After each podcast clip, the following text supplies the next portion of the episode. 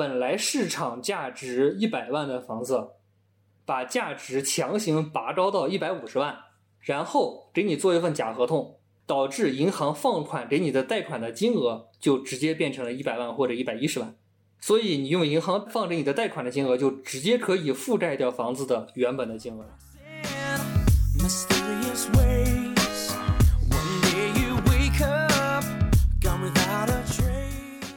两种状况吧，一种在丈母娘经济的压力之下，不管是借钱也好，强行上车也好，或者说是本来就有钱，但是可能有点不太情愿啊，但是始终这个房子还是买了。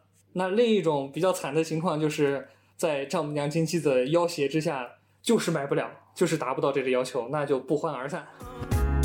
So everybody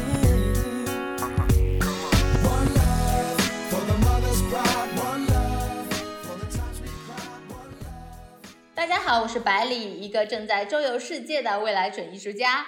现在呢，又来到了我们的墙里墙外啊！这一期呢，又是一言不在的一期。百里请到了他的朋友大白来给大家聊一聊关于买房子的那些事儿。首先呢，请大白来给大家自我介绍一下。大家好，我是大白，是一个在地产行业摸爬滚打了很多年的一个单身中年男青年。我还是要强调一下单身的这个问题。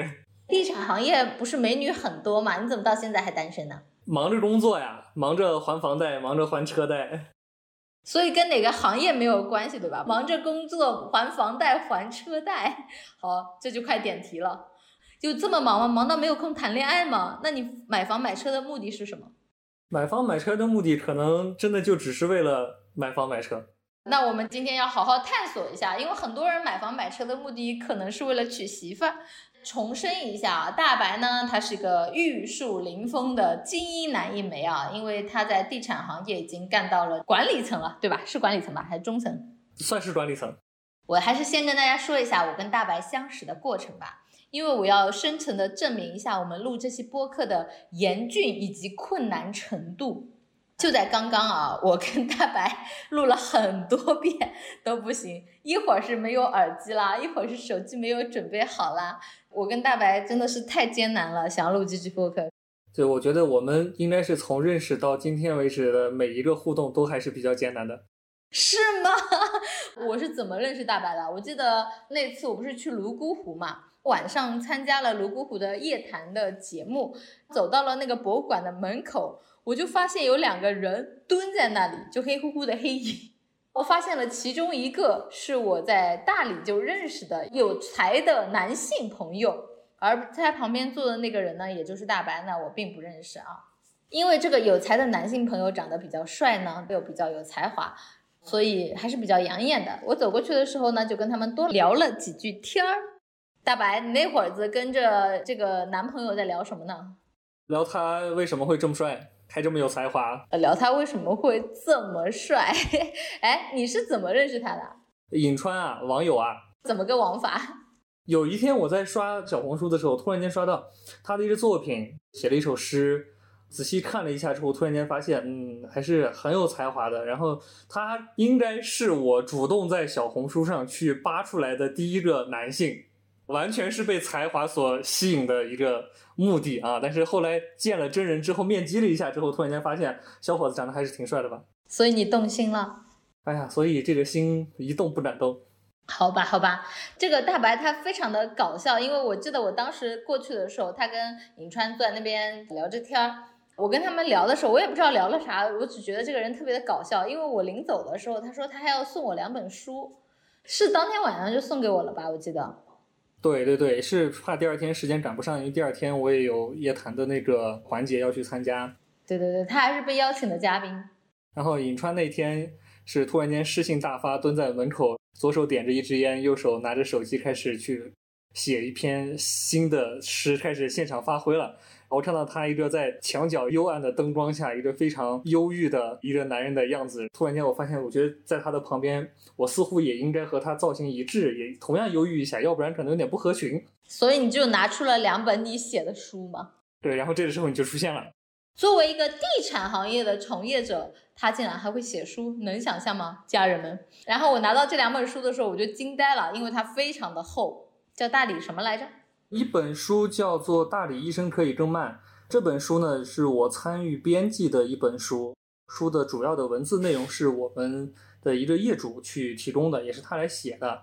之前帮他做了一些内部的内容的采访和整理。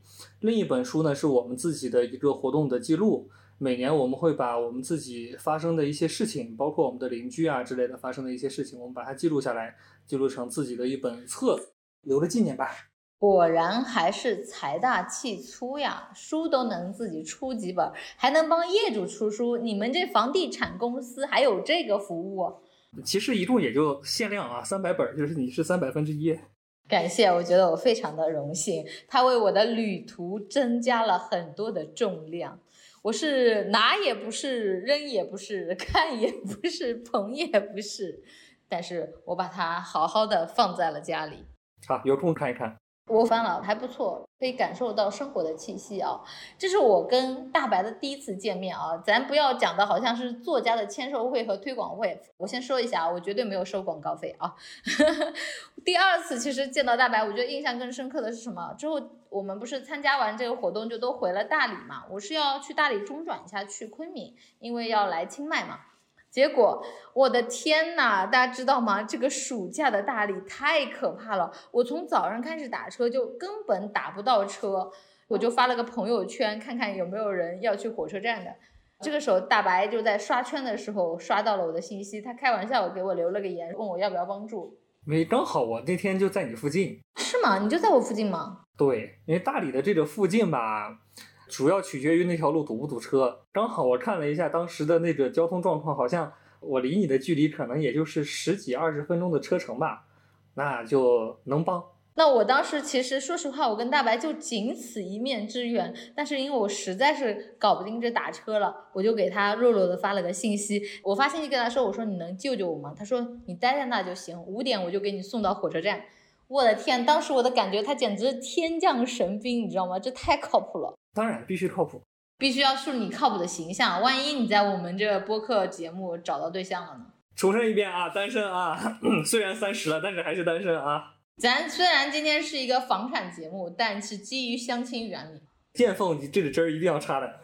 其实，在这个去火车站的路上半小时，我们就聊了下大白的从从业经历。我发现这个真的是非常的精彩。虽然他还挺年轻的，他竟然是一个资深的房地产行业的从业者，而且还了解了很多房地产行业的内部信息和一些小道消息。然后我觉得这个点要踩啊。那我们首先就来问一下大白，做这个房产行业多久了啊？一般是就你从什么岗位做起来做到现在？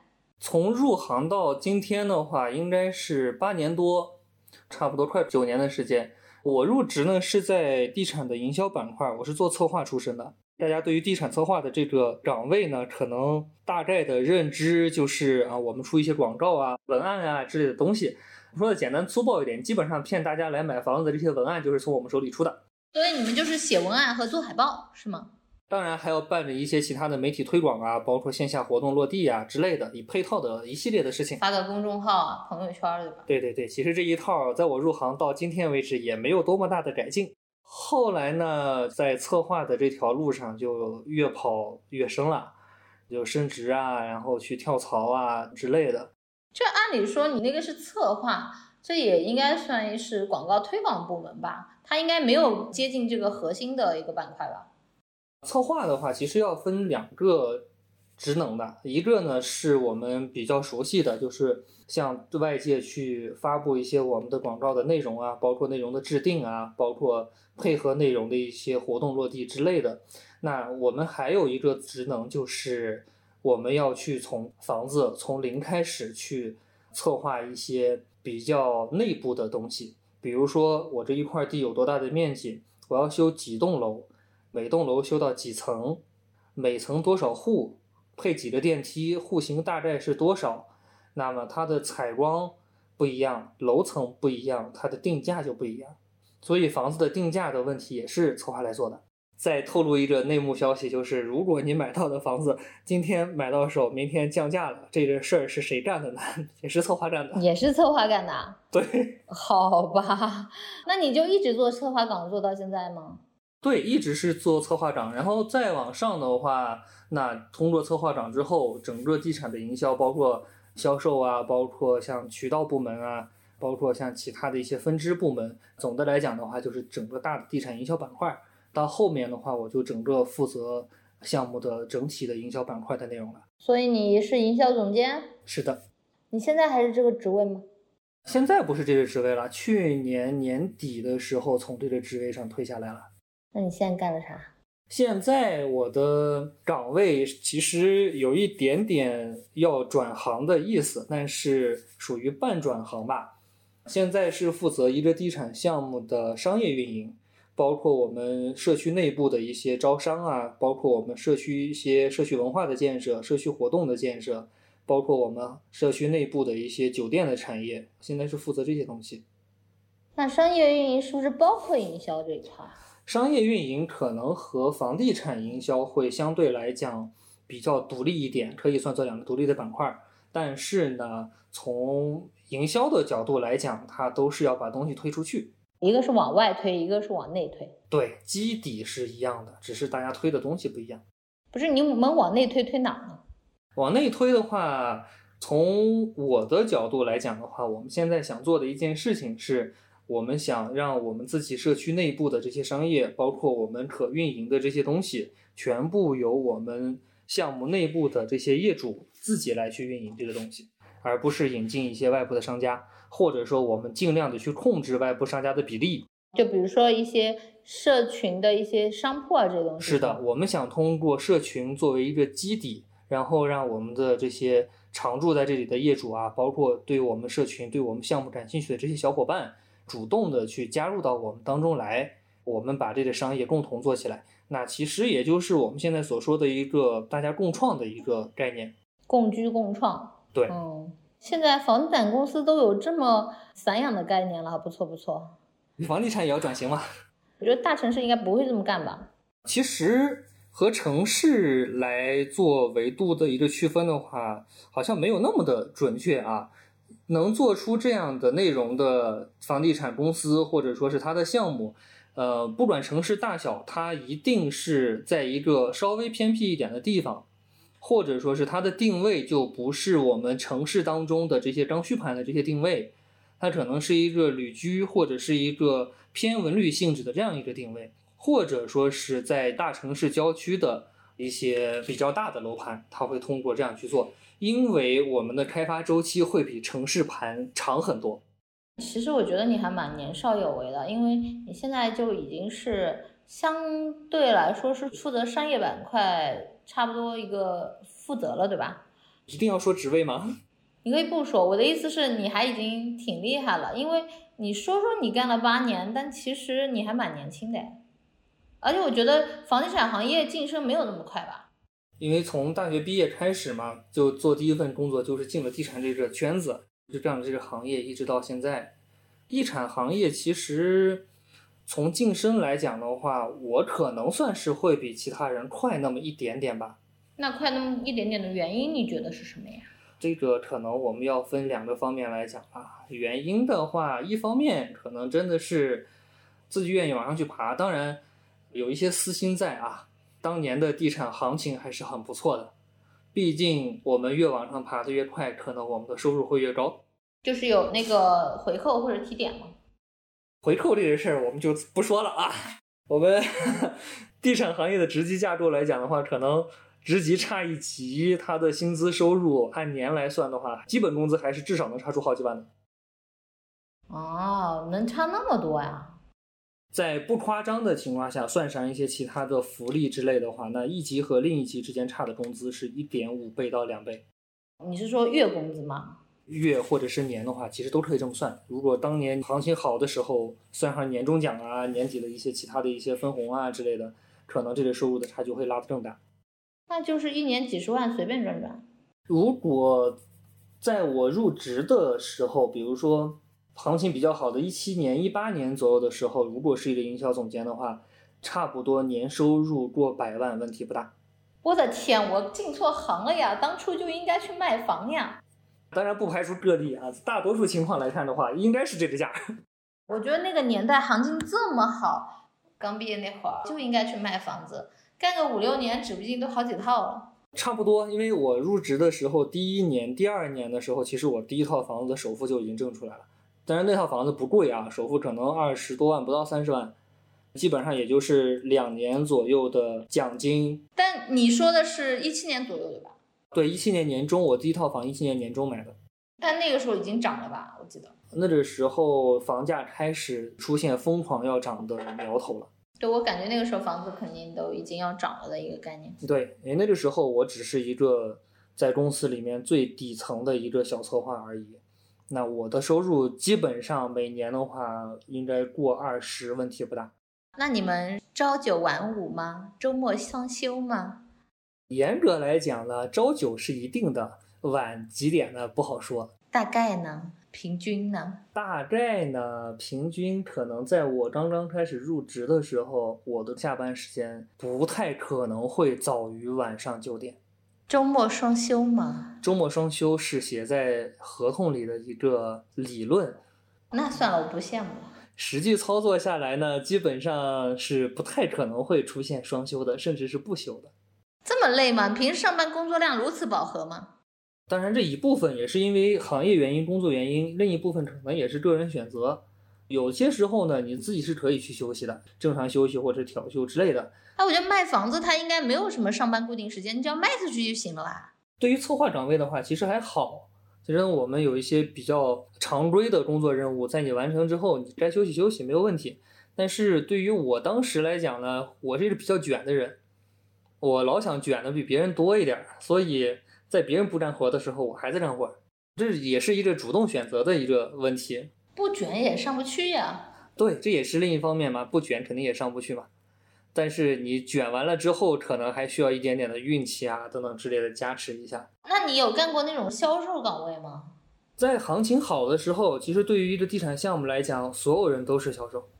就是你也会去卖房子，在迫不得已的时候，或者说是有时候熟人是我介绍来的，或者是客户是我找来的，那可能从头到尾的整个销售的工作，它就是我自己来做的。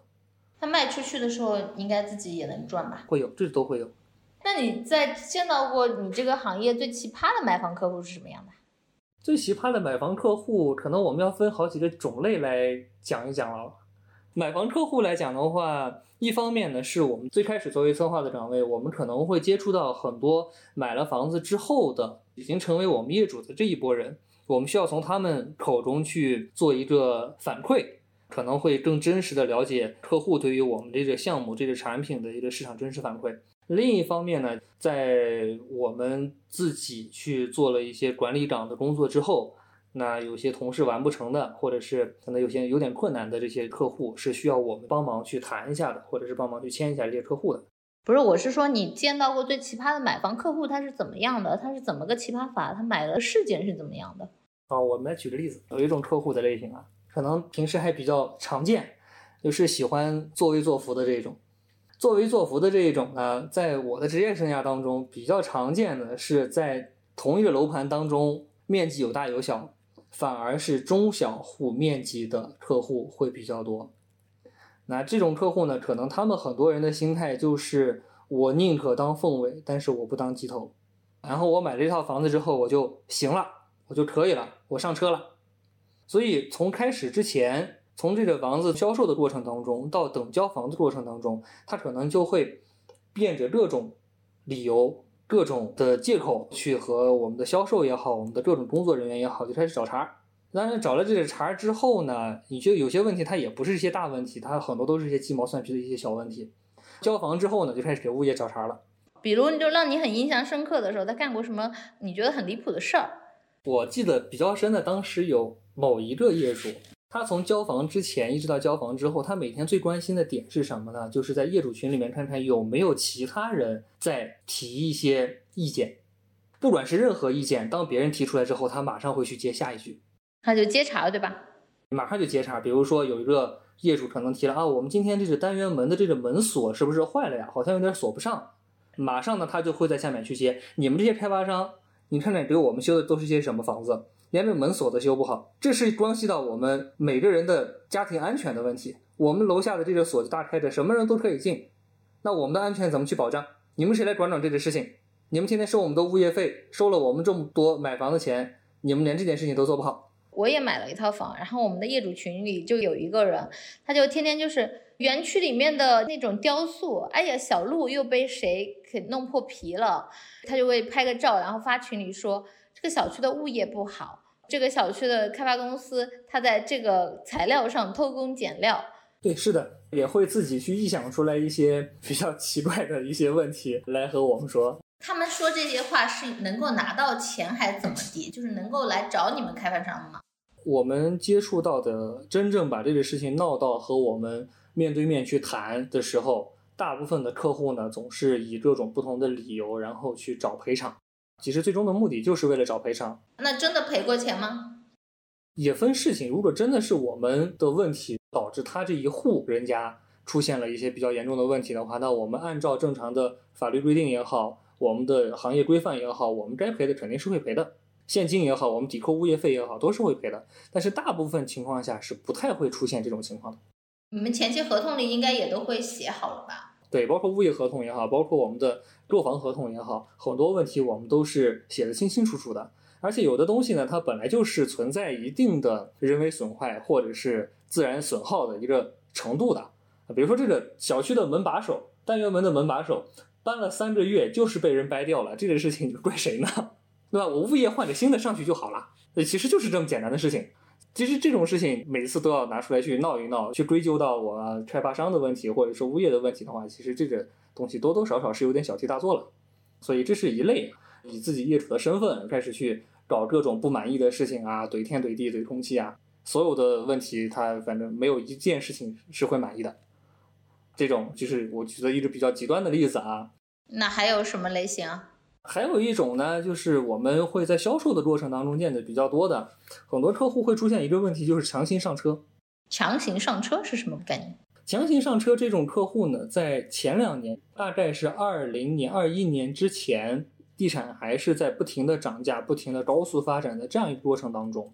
因为我们总有客户说一句话，就是买涨不买跌嘛。房子涨价涨得越疯狂的时候，大家购房的需求其实反而越旺盛。但是我们按照正常的一个生活条件去衡量的话，我们大部分人其实对于买房子这件事情来讲都是有些困难的。我们大部分人的收入其实真的没有那么高，所以我们见过很多人来买房的时候都是要去掏空六个钱包的。就所谓的六个钱包，就是自己的钱包，包括自己父母的钱包、自己爷爷奶奶、自己外公外婆。六个钱包，我们指的六个钱包，家里面的直系亲属可能真的都要全部凑起来才会凑到一个房子的首付。还好独生子女，要多生几个孩子怎么买啊？这也是个我庆幸的问题啊，甚至于是凑够了首付之后，他自己的收入还不一定能还得起月供。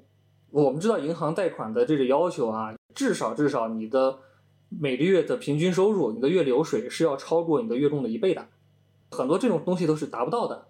所以我们真的见过很多的客户去为了把贷款贷下来，然后去做银行的假流水。做银行假流水，甚至于当时这个都是出现了一个灰产行业啊，就是帮客户去做银行假流水的，可能一份几千块钱、一万块钱之类的。当然也有很多客户因此上当受骗的，这不是银行审核的吗？我记得。银行审核的，所以中间可能就有一些灰产的东西。那另一部分呢，就是有些客户在购房的时候，真的是在想尽一切的办法去凑首付的这个款项，除了把自己家里的亲戚朋友借钱也好，家里的亲人支援一下也好，如果还不够的情况下，甚至我还见过刷信用卡的，套现，对，刷网贷套现的都有。哇，那拿什么还呢？对，当时我们真的会去拦着这些客户的。这种情况下，可能你后期的还款是一个很大的问题，还是希望你再考虑一下，真的需不需要这套房子？就我们大家买房的时候或者买车的时候，都会有一个比较常见的问题是，本来我们的预算只有二十万，但是看了一下这个房子之后，觉得哎，好像面积大一点，那个好像也可以，那就首付二十五万，我再去凑五万嘛。我觉得很奇怪啊，为什么要掏空了家底，而且感觉每个月都还不上的程度，就要去买这一套房呢？在房地产市场比较好的时候，大家其实并不太会去深入的去想，我为什么一定需要这套房子的这个问题。大家都是觉得说，别人都买了，我二十七八岁了，我要找女朋友，我要结婚了，那我就要去买这房子，有一种默认的思维。这就是一个社会规则问题，就是觉得这是必须要消费的东西，是，大家都会觉得这是一个潜规则。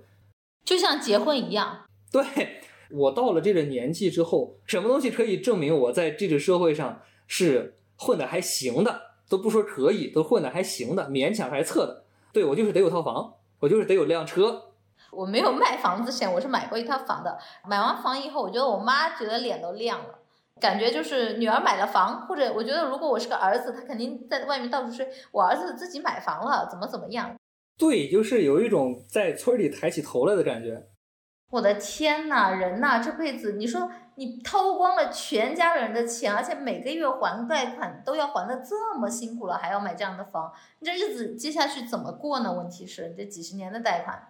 对啊，甚至我们真的是真真实实见到过有些客户是强行凑了首付，然后把这套房子也是通过其他的办法贷款贷下来了、批下来了，但是从买房到交付之间大概还有一年多的时间，连房子交付的那一刻都没有等到，就已经断供了。那怎么办？房贷断供了，就强行没法还，就变成法拍房了，老赖。什么意思？就人家要把他的房子给拍卖掉，那这样的话，他会不会比原来还会亏本呢？所以造成的结果就是，他可能所有的月供大部分的款项是借来的，或者是家里凑来的。房子呢，可能月供也比较高，在没有交房的时候，这个房子的房贷就已经不能正常还款了。可能也是因为前几年的我们都知道的原因啊，可能收入也不稳定啊等等之类的，所以这个房贷没法还了。那我们断供到一定时间之后，银行就会把这个房子去起诉你。就拍卖了。对，起诉到你也是完全没有还款的能力的时候，那这个房子就只能是被法院拍卖掉。拍卖的价格一般大概是当时房价的多少呀？正常的法拍的价格的话，应该是原房价的五到六折这么便宜啊？啊。当然，起拍价啊，起拍价可能是这个价格，但是很少会有人往上去加价加多少的。所以我们见过的大部分房子被法拍的客户呢，是房子可能都还没有住进去，都还没有看到的情况下，然后房子被拍掉了，还倒欠银行几十万。我的天，那不是竹篮打水一场空吗？赔了夫人又折兵吗？不但是本儿赔光了，而且还道歉。那最过分的就是他们一家几口人，有爷爷奶奶、外公外婆这么多人，家里要拿出这么大一笔钱的时候，都没有这种意识吗？很多时候，其实我们的父母也好，或者是我们的家人也好，在很多问题的认知上，也是并不会去考虑到特别深入的一个问题上，就是回归到事情的本质，我们是不是必须一定要这套房子？如果说是家里真的很富裕，我买套房子就跟吃顿饭一样，那随便，你怎么买都可以，这个无所谓的。如果真的是需要我们大家去凑很多的钱，然后才能买到这套房子的话，那还是好好去想一想，我们是不是真的需要这些东西。所以说起这个事情，我还是想作为一个从业者啊，还是和大家去劝几句啊。因为现在的房地产行情的政策也好，或者是市场经济的这个行情也好，现在的地产呢已经是在一个低谷期了，并且从发展规律来讲，或者是我们的行业预测来讲，可能未来长期一段时间之内还是会在低谷期的。所以就目前来看的话，国内啊，除了我们的一些一线城市，或者是超一线城市，或者是极少数的一部分排在头部的二线城市，还有一些极少数的旅游城市，就是很热门的大热门的旅游城市，还会有一些房产的投资的价值在里面。那其他的城市，基本上你就不要考虑房子投资的价值了。我也觉得。在投资的这个维度上，它几乎是不太会存在什么价值那。有个问题啊，就你刚刚说的，那是不是买法拍房会比较划算？买法拍房子，从一定的角度上来讲呢，至少从账面上来讲啊，会比较划算。但是买之前呢，你得先看看它有没有什么隐藏的债务，因为法拍是连债务一起拍卖的。什么意思？比如说，法拍房可能会存在的隐藏债务是这套房子可能十年没交过物业费，你把这个房子拍来之后，你得把人家欠的十年物业费给人家交清了。那它上面会写吧这些东西会的，法拍房是连资产带负债一起拍卖的。？OK，哇，又学到了个知识点。所以有些法拍房看起来价钱就特别的低，正常市场价可能是一百万，它的法拍价可能是二十万，这种情况都可能会出现的，但是他可能会带着一个附带一个隐藏三十万的债务。这样啊，因为我最近不是在清迈嘛，我在泰国，我发现我们国家很多人跑到泰国买房子了，跑国外置产了。有的，有的，东南亚置业这个事情在最近几年还是比较火爆的。就你从业角度看来的话，你觉得就比在国内买房要好吗？虽然按汇率或者价格来说，它可能便宜点。这个呢，我分两个角度来讲啊，我们单从的算账，价格呢可能会比国内的价格要稍微低一点，但是后期呢，因为每个国家它的土地政策是不一样的，后期会不会因为土地政策不一样，有一些其他的税收的问题，这是一些隐藏的费用问题，这是可能是需要我们考虑清楚的。另一点呢，我还是想回归到买房本身这件事情上你买它干嘛？啊，对你买它干嘛？你真的是要去住，那我们就去找一个自己能负担得起的，我觉得还可以的，面积大小也还合适的房子，我就自己住就好了。那你也不要考虑它的投资价值，也不要考虑它要不要升值，要不要跌价之类的，二手房卖了是不是亏了？我们暂时不考虑这个问题，我先自己住就好了。那如果说是我就投资来讲的话，那我们还是去研究一下你要投资的那个地方的房产，它当地的经济政策走向会是一个什么样子，有没有升值的空间？投资我们就论投资，居住就论居住。在当下的地产行情里，可能真的没办法去做到投资和居住两手都要硬的这种状态了。那你刚刚说的很多的，就是比如说买房比较多的客户，就像我们刚刚听了什么强行上车型啊，我觉得还是挺夸张的。那还有没有一些买房 里面你觉得会比较有坑的，或者是什么样的人会去买房？你觉得有点不太合适的？我是觉得啊，还是回归到房子本质的这个问题上，我目前是认为大家其实除了我们的家庭条件非常好的，我买房子就跟玩似的，这种就单论了啊，这个不在我们今天讨论范围内。对于大部分普通人来讲的话，买房子这件事情还是需要一大家子人去出点力的，或者说是对于一个人来讲的话，真的要掏空很多年的积蓄的。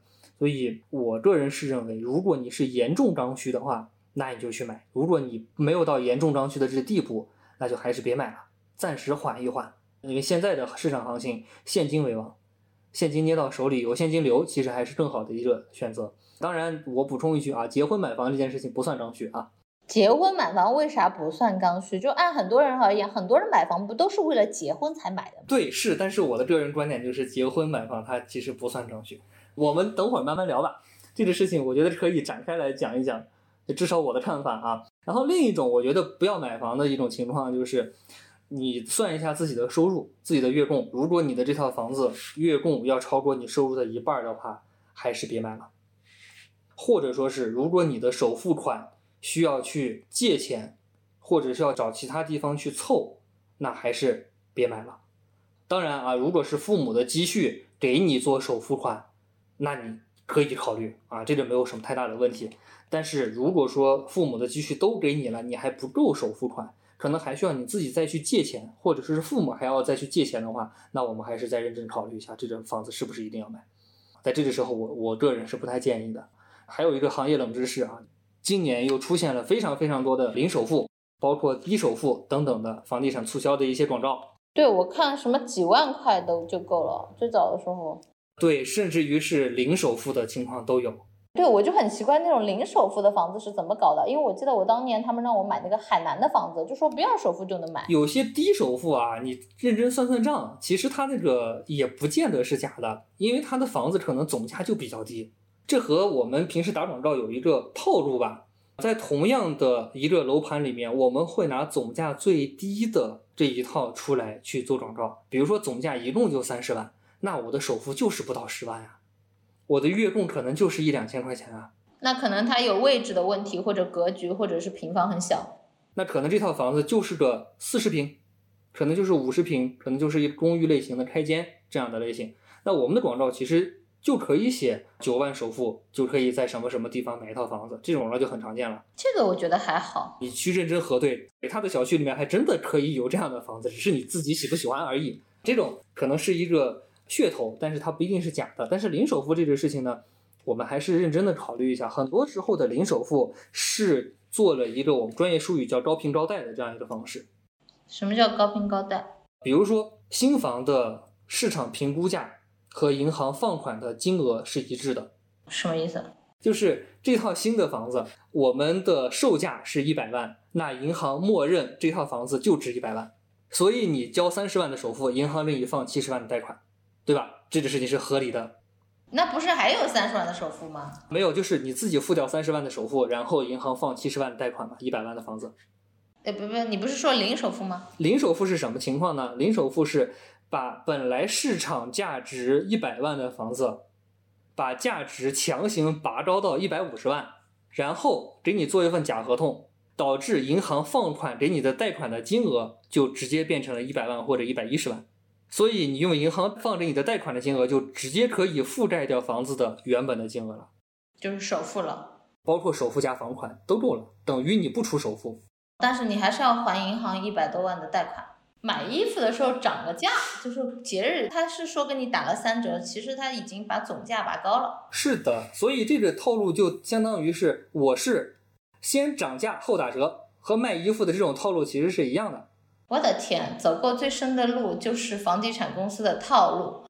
这个其实银行也是有一定关系的啊，比如说我是卖房子的，你是客户，他是银行，我们两个之间说好的这套房子就是一百万，但是我和你联合起来告诉银行这个房子一百五十万，你按一百五十万给我放贷款，那银行就按一百五十万给你放贷款了，然后验你的个人资质啊等等之类的，你的手里面的贷款就可以贷到一百万或者是一百一十万，甚至于还能多一点。那我们两个说好的房就是一百万呀，那你现在钱不就够了吗？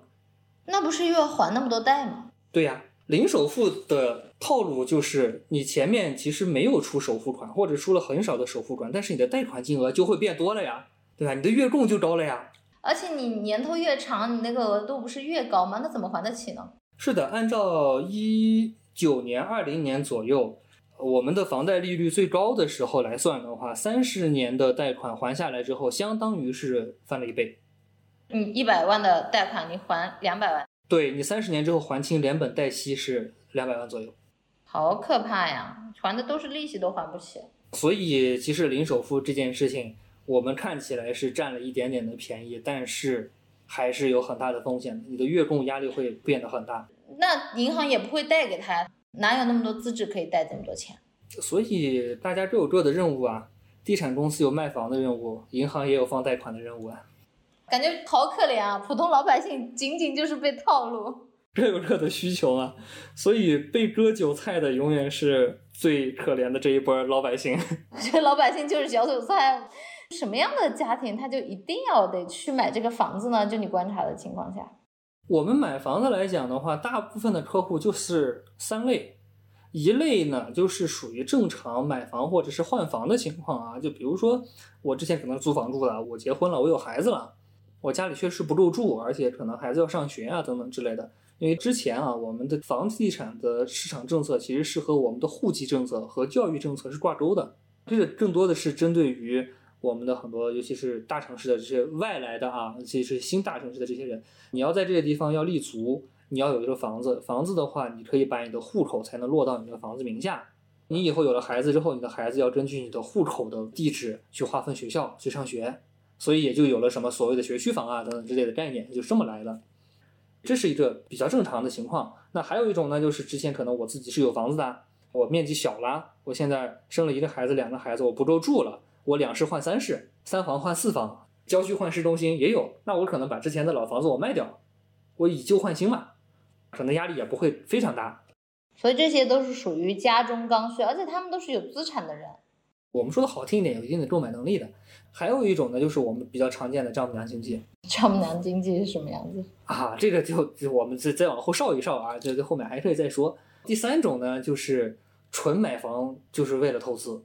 当然，这一部分投资的人里面，可能有一些就是也没有那么富裕的纯投资。没有那么富裕的人，他觉得买房投资是能帮他赚钱，因为大家行情见涨啊，每天都在涨价，每一年都在涨价。所以这种人就是股民心态咯。是的，我转手卖掉就赚差价呀。那这种人其实是最容易被套牢的。万一一个市场不好，因为他都不是刚需。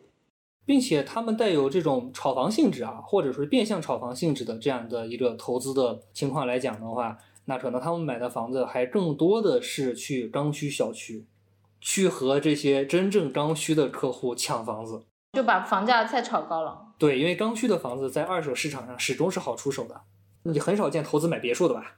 那总价太高，一时半会儿出手出不掉，那我就不如把我手里的一千万的资金，我买十套一百万的房子放这就好了。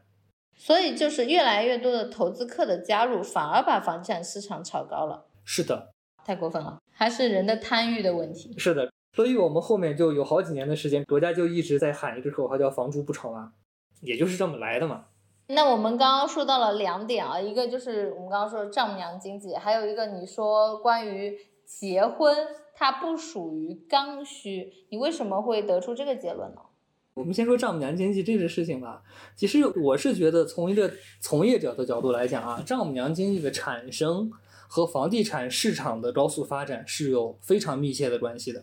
它也是一个顺水推舟的事情。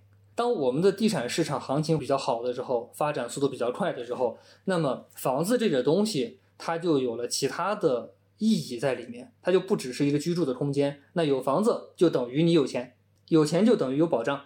所有的父母想嫁女儿的时候，他都会觉得说是我一定要给我家孩子找一个靠谱的、有保障的，以后不要不要过苦日子的这样一种心态。这个心态是完全正确的，没有任何的问题。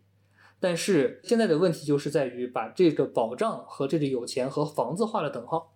所以房子这个物品本身呢，在我们的文化里面，它就是一个安身立命的地方。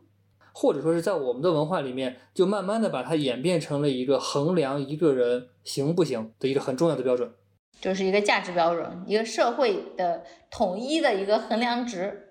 这个衡量值就是一个非常综合的一个衡量值。你有房子，等于你这个人，第一经济条件还可以，第二事业干得还不错，第三办事还比较靠谱。就丈母娘怎么看你就怎么好。如果没有这些东西的话，可能丈母娘衡量你这个人，哎呀，工作有没有上进心啊，干得怎么样啊，这个人靠不靠谱啊，这个人家庭条件怎么样啊，他可能还要分开去衡量。但是如果房子这一个东西出现了之后，那行，这一个事情就代表。那你在这个卖房的过程当中，有没有碰见这种类似于丈母娘经济？就比如说买不了房子就不结婚啦这种的，非常多非常多，并且可能大部分千篇一律。怎么样的？你给我们接着讲讲。两种状况吧，一种在丈母娘经济的压力之下，不管是借钱也好，强行上车也好，或者说是本来就有钱，但是可能有点不太情愿啊，但是始终这个房子还是买了。那另一种比较惨的情况，就是在丈母娘经济的要挟之下，就是买不了，就是达不到这个要求，那就不欢而散然后就分手了，啊，就分了，就崩了。这种情况真的很多见，售楼部当场分手的，当场分手。人家那个是离婚办事处，你们这分手办事处吧？每个月见好几起。好吧，好吧，那电视剧都不用看了。对，甚至于后来我们为了安慰这些当场分手的人，给我们的销售专门培训了一个安慰的话术，一个套路，怎么样的话术啊我听听？还是劝一劝啊。就房子这个东西，它毕竟只是一个商品啊，还是不要拿这个东西来衡量你们俩之间的感情啊。看人还是去看人的本质，还是不要去看他手里握着什么样的商品。你们这是劝和不劝分，对吧？那可能我们劝和吧。但我觉得，如果是这样的家庭合过来，也不会太幸福吧。即使他们咬了牙这样的情况下买了房子，你觉得他们这种情况下能幸福吗？面包都不够了吧？我们从自己的角度来去考虑这个问题的话，幸福不幸福这个事儿本来它就是一个很多维的事情。我们说的稍微粗俗一点啊，兜里你有钱的时候，你肯定心不慌嘛。房子这个东西，它确实是一个资产的象征，它确实是能代表资产的，但是它真的不是你生活幸不幸福唯一的标准。所以这也就是你觉得这不是刚需的原因吗？对，这也是我觉得婚房啊，就是结婚买房这件事情，它可能不是一个严重刚需的。你不能说它不是刚需，但是它一定不是刚需的唯一标准。我终于知道你为什么还单身了。可能就是因为我们干这个行业，看到过很多很多这样的事情，所以现在导致我们自己的价值观可能和所谓的主流价值观是不相符的。你这出去，你觉得告诉人家姑娘你有房吧，觉得人家奔你房来；不说你有房吧，你又被歧视。很两难啊。没事儿，奔就奔吧，反正我自己的房子也赔的差不多了。赔的差不多了。对，一个地产人，然后自己买的房子自己赔钱了啊，玩阴的被阴着了。为什么会赔呢？很多不可抗力因素啊，有时候真的是一个政策的问题，或者说是一个区域发展的问题。所以你也买了好几套，然后被套那儿了。就有些地方都套牢了，无一幸免。行吧，只要这个房子到手就行，只要不是烂尾，我觉得问题都没什么。从烂尾的这个事情来讲的话，反正我自己值得比较骄傲的一个事情是，从业这么几年的时间，也参与过很多楼盘的房子，从我手里出去的房子没有一套烂尾的。你这是让大家盯准你买啊，反正都不会烂尾。也别盯我了，后面也不敢保证啊，这事情。尽量在选择楼盘的时候，我会多考虑一下这个问题的啊。什么样的情况下你能去预测这个房子会不会烂尾啊？就是怕买到烂尾的。预测烂尾可能没有那么的好预测，但是有几个比较明显的征兆，你可以去看一下有些房地产公司的它的开发模式或者它的运作模式。比如说，你看我们这两年烂烂的比较多的某大呀、什么创啊 之类的，之前也是我们排在头部前一、前二的这些第一、第二的这些房地产企业。那么所谓的地产高周转的运作模式，其实就是一个很大的烂尾风险。怎么样的地产高周转模式啊？花今天的钱办明天的事儿，或者我们再举一个比较俗一点的例子，叫叫一个锅盖盖五个锅。他在同时开发了很多楼盘，是的，我们拿同一个锅盖去盖五个锅的时候，当有一个锅下面的火大了，这个锅糊了，那这五个锅就都糊了。那他为什么要一时之间盖那么多个楼呢？因为资金周转的速度会加快啊，就是为了那个利息的时间差吧？打利息时间差，或者是同一笔资金的周转速度越快，那可能创造的利益就会越多。就是说，你去买这个楼盘的时候，你发现它可能在同一个时间，但是它很多时候都不是在同一个城市的呀。如果像这么大的楼盘，它可能是在很多个不同的城市在造同一个时间的楼盘呀。是的，所以这个事情呢，只能说是它可以作为衡量这个楼盘要不要烂尾的一个可考量标志，但是它也不是一个唯一性的标志。就比如说，我们去年、前年之前买了什么什么创、什么什么大的这些房子，它也没烂尾，它可能只是质量没有那么好，它也安全交房了，但是暴雷也只是一夜之间的事情。之前很早的时候，就某大说在海南，还有那种什么员工什么集资房，还有一个消息呢，就是当某地产项目开始出现大量的工抵房、员工集资房，以这样的名头形式去往市面上去推的时候，那也是有一定风险的。他们用工抵房和员工集资房，就是可能会比原来的市价会便宜，那就证明他们的房价已经是出了问题了。或者说是某些地产的楼盘在短时间内价格变动比较大，然后他们需要一些回笼资金的一些方式。这个价格比较大，可能是有涨有跌，可能是前三个月还在一路上涨的时候，突然间有一个月就冒出来工抵房七五折，什么员工集资房八折这样的情况啊，价格上下飘忽不定的这种，也是有一定的风险的。那就至少说明在这样一个时间段，它的现金流比较紧张。还好我当时穷，我也没钱买，反正我现在也穷。如果兜里有钱，不急着要现金流的话，谁会低价打折抛货呢？所以说，其实也有可能他们的企业内部在放出这样的房子，以快速套现。是的，那你买到这个房子还是赚的了。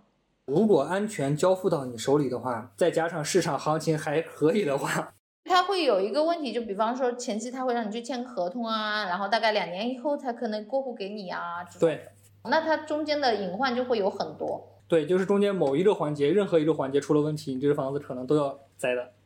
因为它时间线毕竟太长了，而且你想想看，它如果背后的老板倒了，然后中间又换人、换企业或者接手，你扣在那里好几年都有可能的，他就不交付嘛。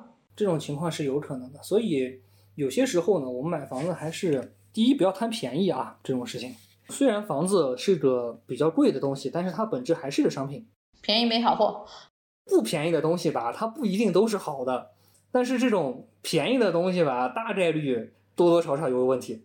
你作为这么专业的啊，又做销售又做 各种职位的，那我想问一下，就是一般房子，就是你买的时候，它会有一些什么样的质量问题呢？或者说你还能够自己去观察的一些问题？房子质量问题的话，其实从专业的角度来讲，哈，我们买到手的房子一般就是两种，一种毛坯房，一种叫所谓的精装交付啊。毛坯房来讲的话，一般不太会出现质量问题。如果毛坯都有问题的话，可能整个小区的竣工备案啊之类的，他都拿不到，就更不要说你交给业主了，他中间的手续都办不全。所以毛坯房的话，大概率是你在买房的时候就看好你的户型啊、朝向啊、采光啊等等这些问题，你其实看好就差不多了。如果说是这些都有问题的话，那也是设计的问题。这房子本身设计它可能就有一些瑕疵在里面，但是它还达不到说是建筑质量的问题的这个范围。那这些问题它是能够解决的吗？这些问题其实我们在后期的时候是可以自己去改造一下的。比如说，有些房子的阳台，我们在看样板房的时候，可能是一个大的落地窗，但是交付到你手里的时候，你发现上面的房梁是下来一截的，它可能就不是一个完全落地的状况了。那如果你的施工图纸上那个房梁不是承重梁，那你是可以自己把它敲掉的。比如说房子里面的格局，某一堵墙你觉得可能有点挡地方，不合适，空间太小了，空间利用不合理，只要它不是承重墙，你是可以去改的，这个问题不大。那即使去检查了，你发现你的房子有一些问题，你买房的时候你去找那些开发商有用吗？其实我们从开发商的角度来讲这个问题啊，如果房子我能拿到竣工许可，我交到客户手里，那至少从我的合同底线、从法律底线上来讲是不会有问题的。所以其实也根本没啥用，因为我记得当时我去验房的时候，就很多人他会要去验，其实我觉得你验了也没有用啊，他们在墙里面敲敲有没有镂空的，地线平不平。其实我觉得，如果你是毛坯房的角度而言啊，他们合同上基本上都写了用什么样的漆，用什么样的东西，只要他们没有把某个大的物件给换掉，但是正常他们如果合同里写了，他们也不会换。所以你即使找到那些瑕疵小问题，你找他也没有用啊，他也不会理你的。其实毛坯的角度来讲啊，它可能会比较出现一个常见的情况是，比如说墙体比较薄啊，或者说它的楼板比较薄啊，导致整个房子隔音不太好啊，这个也有可能是设计的问题啊，可能会有这样的问题。但是隔音不好，它不影响房子质量，就是从我们的法律底线上来讲的话，它一定是达到底线以上的。即使发现了这个问题，去找你们也没什么用。其实也没有什么用。如果说是比较有良心的公司的话，他可能会啊，我我协助业主，或者说是我帮你去做一些简单的整改，但也不会出钱呀。但是我可能帮忙做一下整改啊，但是可能从根儿上是解决不了这些问题的。比如说我们之前很多的公司都是做高周转的，那它的建筑质量只能说是达到国家可交付的标准，但这个标准一定是底线嘛，它一定不是让你舒适的上限吗。可是我觉得那这样现在买房，普通的老百姓真的是很被动。因为我记得我当时去房地产公司买房的时候，其实第一你讲价你是讲不了的，因为它定价就是这样了的，除非你什么托几层几层的关系啊拖过来，但那个折扣也会很小的。正常而言，你要跟房地产公司讲价，我觉得是讲不了的。大部分情况下是这样的。对，而且我觉得他们很拽。如果你是一个很好卖的楼盘，我不知道是不是营销策略啊，放在那里好像一抢而空，你能买到就已经很不错了。会摇号吗？卖东西的这种套路呢，其实不只是房子，在任何的商品上它都是可以奏效的，它都是一样的套路。好卖的东西你几乎都买不到，就会让你觉得你买到了就值，你根本就不在意它有没有差价，有没有溢价。是的，就算是这个东西本来就不好卖。我就是请演员也好，我请托儿也好，我也会把它打造出一个非常好卖、人山人海的景象。这也就是你买的时候，你以为很多人买，到时候你住进去的时候，你发现空房率特别的高。空房率特别的高，现在这个问题也是比较严重的一个问题啊。前几年大家买了很多的房子，可能真的也不会来住的，冲动消费的比例还比较大。在前几年啊，最近几年大家买房子还是比较谨慎的。房子这么大的款都能冲动消费，哎呦，这得多有钱呀！所以冲动归冲动，消费归消费，但是和自己兜里真的能不能掏出来这个钱，它还不一定能有一个强关联。我们还真的有很多客户是贷款冲动消费。那到最后不得人财两空啊？我们刚才说到房子的质量问题啊，毛坯房一般不会有什么太大的问题，而且后期整改的话，可能也是有整改的空间的，只是说是我们可能花的钱会比较多一点，看自己的个人状况。当然，有些房子是直接出现建筑问题的这种，就大家还是慎重了啊。比如说之前比较火的某公司的售楼部都塌了，还在工地施工的时候，售楼部都塌了，那好可怕！而且连着塌两次啊。那这房子有卖出去吗？那不得找打呀？对这个小区里面的房子，你还考虑一下你要不要去买？对吧？你就慎重考虑一下啊。当然也会有人去买的啊。那精装房子这种情况的话，可能问题就会比较多一点。啊，因为你装在墙上的这些刷着漆，给你刷着墙、刷防水啊，或者是给你做的门啊、踢脚线啊，包括厨卫里面的一些用具啊，包括马桶啊等等之类的啊，这种情况它可能会有一些产品的质量的瑕疵的。至于精装房验房的时候，大家还是仔细一点。我记得一八年还是什么时候出来，这不是要求所有的房子交付都要精装了吗？某些省市会有这样的要求，对我们整个省就这样。它这是地方要求，不是国家统一标准，这是地方政策。为什么都要精装呀？精装房如果要收房的话啊，还是最好是请个专业验房师去过来帮你看一下，可能会比较稳妥一点。其实精装房呢是一个目前的趋势，一方面就是大家现在工作其实是越来越忙了，如果你要自己去盯装修，你从一个地砖、从地板开始自己去挑，包括你的柜子呀、你的门板啊，你都要一个一个自己去挑去找的话，先不说贵不贵的问题，至少是一个很费时间和精力的问题。其实现在大部分买房的年轻人是没有这个时间和精力去干这件事的，就算是有，也不见得看得懂，可能也是会被装修公司忽悠一下，这个也存在这种风险。所以精装房大部分就是省事儿嘛。可是精装房省事儿，但质量出了找人都没用啊。质量的话，在房子的保修期之内，其实开发商是会负责的。大概几年？正常的保修期是三年，有的小区可以做到五年。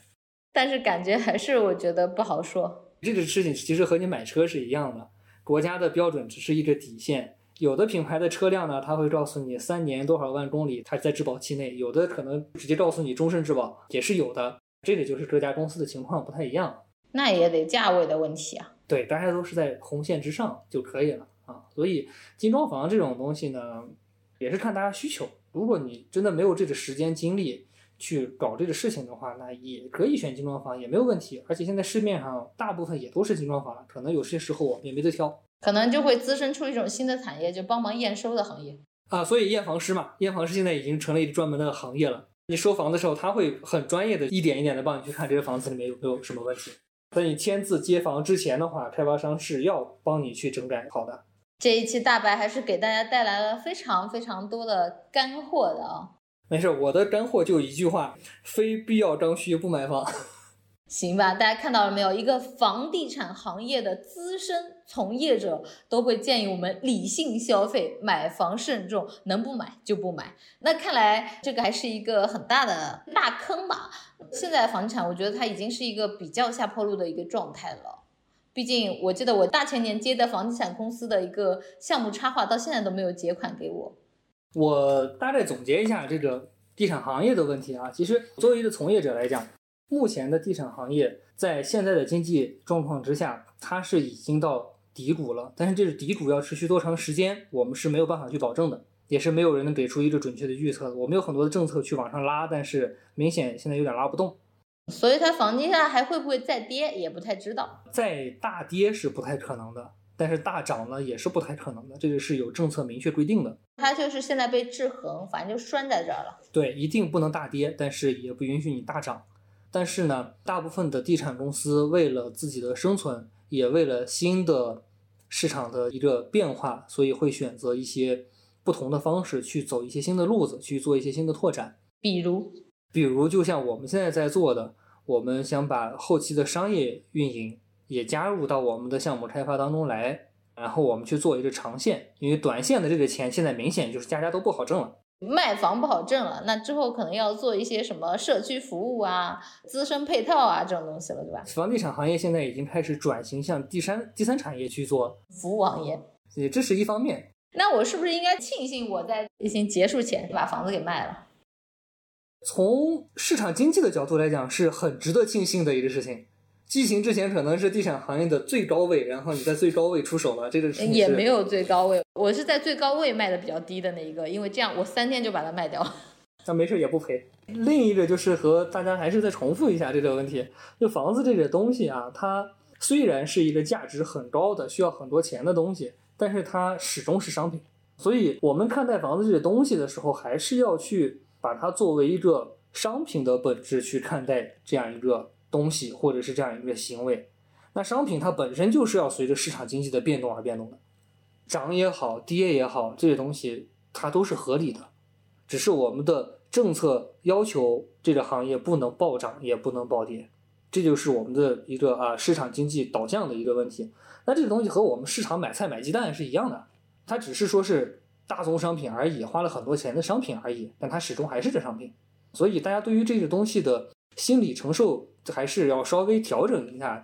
房子不可能是只涨不跌的，你也别觉得说这东西跌了我就不能接受，或者是怎么样，这个东西肯定是不行的。所以说我从这一点商品的角度来讲的话，还是回归到我的一个核心观点上，就是非刚需不要买房。丈母娘经济啊，或者说是结婚买房这件事情的话，还是自己再去考虑一下。它一定不是一个衡量你这个人，或者说是你行不行，你能不能结婚，能不能成家的一个唯一标准。我的天呐，看大白讲的，一是娓娓道来啊，二是他带来了很多的干货，三他真的是从一个很真诚的角度来告诉我们买房的一些利弊啊。那希望大家之后呢，也是真的能够可以理性消费的，毕竟房子确实是要拿来住的。